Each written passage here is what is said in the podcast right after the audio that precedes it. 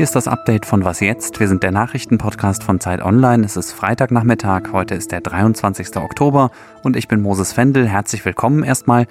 Ein Thema hier ist die Lage im US-Präsidentschaftswahlkampf nach dem zweiten TV-Duell zwischen Donald Trump und Joe Biden. Und ich spreche darüber, dass das Paritätsgesetz in Brandenburg vor dem Verfassungsgericht gescheitert ist. Redaktionsschluss für diesen Podcast ist 16 Uhr.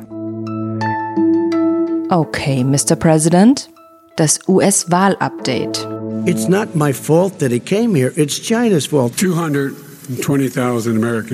220.000 tote Amerikaner. Wer dafür verantwortlich ist, das nicht unter Kontrolle gebracht hat, keine Verantwortung übernimmt, wer für so viele Tote verantwortlich ist, sollte nicht Präsident der USA bleiben.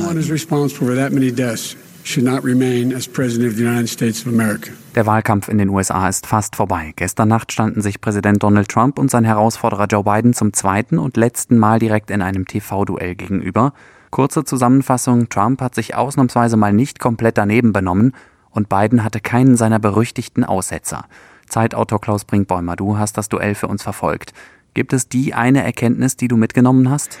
Ja, die eine Erkenntnis ist, dass die Wahl nach jetzigem Stand der Dinge, man muss ja immer ein bisschen vorsichtig sein, aber in Wahrheit entschieden ist. Also wenn jetzt nicht noch irgendeine Überraschung passiert, also zum Beispiel, dass Joe Biden Covid-19 bekommt oder dass alle Umfragen wirklich auf absurde Weise falsch liegen oder noch irgendeine Enthüllung des Weges kommt, die man heute noch nicht vorhersehen kann, dann ist das Rennen jetzt gelaufen. Joe Biden hat es vermieden, den einen entscheidenden Fehler zu machen, über den dann heute alle geredet hätten. Ja, Trump war seriöser als bisher, ernsthafter als bisher, für seine Verhältnisse sogar staatsmännisch.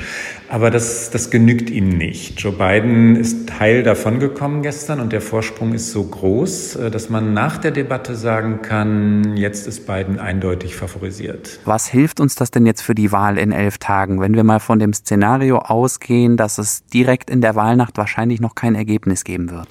Na, es gibt diverse Szenarien, die, die so nebeneinander stehen und dann ist das eine schlimmer als das andere. Wenn die Umfragen, die wir jetzt gerade haben, Bestand haben sollten, also der, dem Wahlergebnis halbwegs entsprechen sollten, dann müsste auch nach dieser Fernsehdebatte, die für Biden eben nicht katastrophal war, die ist unentschieden ausgegangen oder Biden hat sie knapp gewonnen, so kann man es, glaube ich, bewerten, dann müsste Biden eigentlich die Wahl klar gewinnen, nicht nur knapp. Dann müsste er in den meisten umkämpften Bundesstaaten siegen. Das ist Pennsylvania, Ohio, Michigan, vielleicht Florida, vielleicht Arizona. Und dann wäre das Ergebnis eindeutig.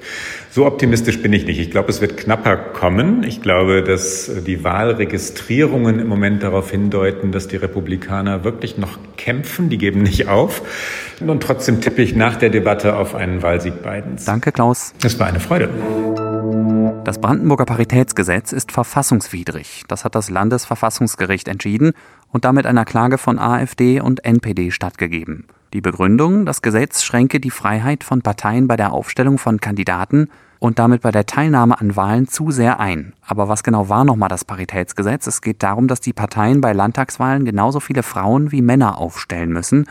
Das Argument dahinter, Frauen und Männer stellen ja auch jeweils ungefähr die Hälfte der Bevölkerung. Im Bundestag zum Beispiel liegt die Zahl der weiblichen Abgeordneten bei unter einem Drittel und auch im Brandenburger Landtag ist es aktuell ungefähr ein Drittel. Brandenburg ist schon das zweite Bundesland, in dem ein Paritätsgesetz gescheitert ist. Im Sommer hat es in Thüringen ein ähnliches Urteil gegeben. Wann kommt er endlich, der Impfstoff gegen Corona?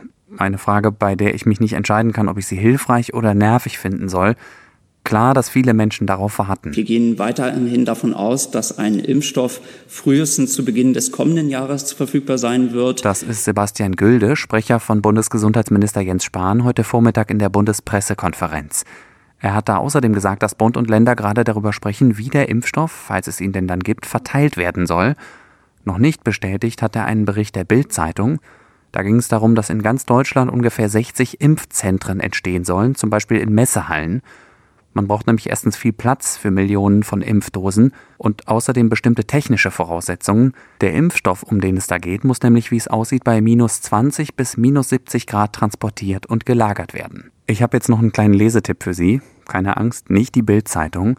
Und zwar haben ein Kollege und eine Kollegin für die Zeit Achtung, jetzt kommt Journalistensprech, aufgeschrieben, warum das mit der Impfung noch dauert. Finden Sie auf Zeit Online, den Link stelle ich aber auch in die Show Notes.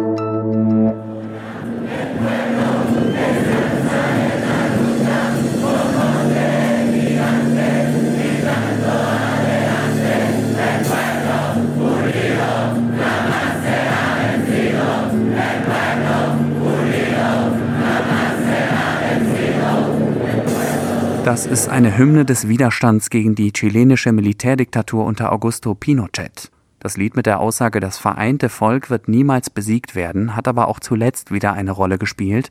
Diese Aufnahme ist vor einigen Monaten bei einer großen Demo in Santiago entstanden. In Chile haben ja vor ziemlich genau einem Jahr massive Proteste gegen die soziale Ungleichheit begonnen, eines von vielen Themen, das durch die Corona-Pandemie völlig verdrängt worden ist – Erst vor wenigen Tagen ist die Gewalt in der Hauptstadt Santiago zum Jahrestag der Proteste wieder aufgeflammt. Und jetzt am Sonntag stimmen die Menschen in Chile darüber ab, ob das Land eine neue Verfassung bekommen soll. Die bisherige ist 40 Jahre alt und stammt noch aus der Zeit der Gewaltherrschaft des Diktators Pinochet. Die Umfragen deuten darauf hin, dass sich die Mehrheit der Chileninnen und Chilenen eine neue Verfassung wünscht. In dem Referendum geht es außerdem um die Frage, wer die neue Verfassung erarbeiten soll. Was noch? Egal wie gut Ihr Italienisch ist. Pasta, Sugo und Europa kennen Sie bestimmt. Und auch das Wort Treno dürfte nicht so schwierig sein. Das Wort kennen sicher viele durch den Welthit Azzurro von Adriano Celentano. Und jetzt bilden Sie doch mal einen sinnvollen Satz mit diesen vier Begriffen. Ich hätte da einen Vorschlag. Quindi pasta e sughi che vengono portati in Europa attraverso eh, la rotaia, quindi attraverso il treno, tre volte alla settimana. Das ist der Pressesprecher einer bekannten italienischen Nudelfirma. Die hat gestern angekündigt, dass sie in Zukunft noch mehr pasta e und sughi, mit dem Treno durch Europa transportieren will. Konkret geht es um Züge, die vom norditalienischen Parma aus ein großes Lagerhaus in der Nähe von Ulm beliefern. Statt wie zu Beginn der Corona-Krise zwei will das Unternehmen vielleicht schon bald jede Woche vier Nudelzüge auf die Reise schicken und damit nach eigener Aussage 5000 Laster ersetzen. Ja, die Corona-Lage ist ernst, aber zumindest die Angst vor Nudelknappheit, die kann ich Ihnen dieses Mal nehmen. So, das war's von Was jetzt für diese Woche. Zum Abschied empfehle ich Ihnen wie jeden Freitag unseren Politik-Podcast. Diese Woche Deutschland im Virusherbst zwischen Teppichneurose und Freiheitsdrang.